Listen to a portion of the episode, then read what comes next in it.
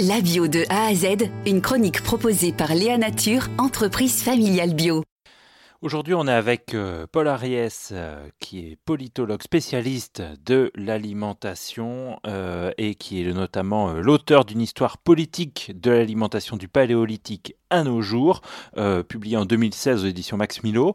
Est-ce que l'agroécologie et la bio, du coup, peuvent être aussi une réponse au réchauffement climatique en cours Est-ce que c'est adapté mais bien sûr, c'est-à-dire que l'agroécologie permet non simplement de maintenir un milliard et demi, deux milliards de personnes dans le domaine de l'agriculture, permettent d'enrichir les sols, de nourrir euh, monsieur et madame tout le monde de façon satisfaisante.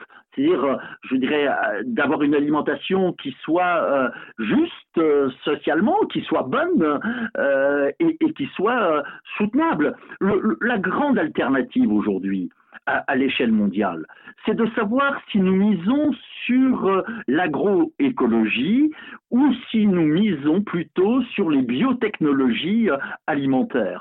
Et puis également, parce que je dirais qu'il n'y a pas de défense d'un type d'agriculture biologique possible si en même temps on ne développe pas, on ne redéveloppe pas les cultures culinaire. Pourquoi? Mais nous avons une responsabilité collective, donc politique, pour réapprendre à nos enfants à l'école ce que manger peut vouloir dire.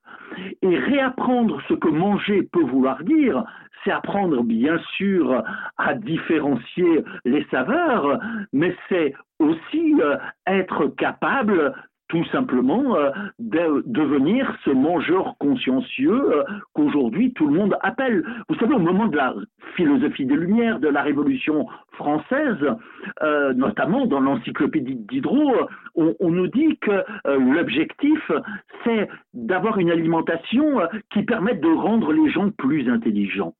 C'est-à-dire que ce n'est pas dans des bouquins de philo, que je vais apprendre à développer ma capacité de jugement. Ça, c'est valable pour une petite minorité. Mais si j'apprends à différencier les saveurs, le sucré, le salé, eh bien, il y a plus de chances que j'apprenne aussi à différencier les idées. C'est-à-dire qu'il faut avoir ce volontarisme politique en matière d'alimentation. Il faut avoir cette conception humaniste euh, de la table.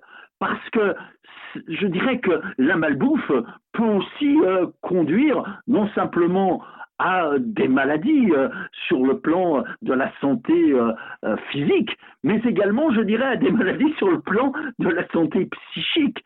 Il y a deux façons de faire la fête.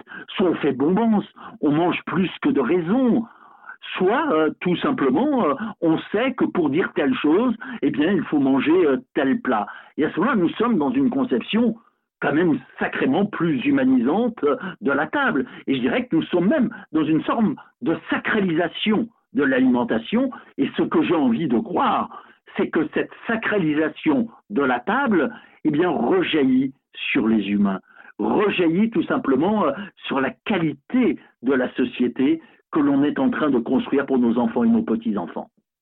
Et c'est en ça aussi que vous dites effectivement que le simple produit bio ne suffit pas, mais qu'il faut sortir de cette conception chosiste pour repenser vraiment la table et l'alimentation euh, bio avec euh, une table qui soutiendrait cette alimentation. Merci beaucoup, Paul Ariès. Je rappelle que vous êtes politologue, spécialiste de l'alimentation et animateur du réseau de défense de l'élevage paysan. Merci beaucoup de nous avoir permis aussi de penser la bio dans cette chronique, la bio de A à Z. Merci beaucoup à vous.